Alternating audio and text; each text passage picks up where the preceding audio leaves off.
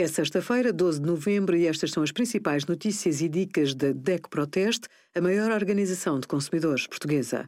Hoje, em DEC.proteste.pt, sugerimos: o Google Chrome é o melhor browser no geral, mas falha em segurança? O Manifesto dos Consumidores para a Mobilidade e a parceria DECO Mais com o Life Cooler, com descontos em restaurantes, enoturismo, workshops e vinhos. Desde 1 de novembro, as entidades prestadoras de serviços públicos essenciais têm de disponibilizar aos consumidores uma linha de apoio telefónico gratuita ou, em alternativa, uma linha a que corresponda uma gama de numeração geográfica ou móvel. Os três maiores operadores de telecomunicações, NOS, MEO e Vodafone, optaram por disponibilizar um número de telemóvel que é a solução com menos probabilidade de poupança para o consumidor. Só a Novo optou por disponibilizar um número fixo além do número de valor acrescentado.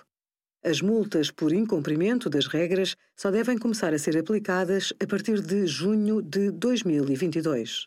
Obrigada por acompanhar a DEC Proteste a contribuir para consumidores mais informados, participativos e exigentes.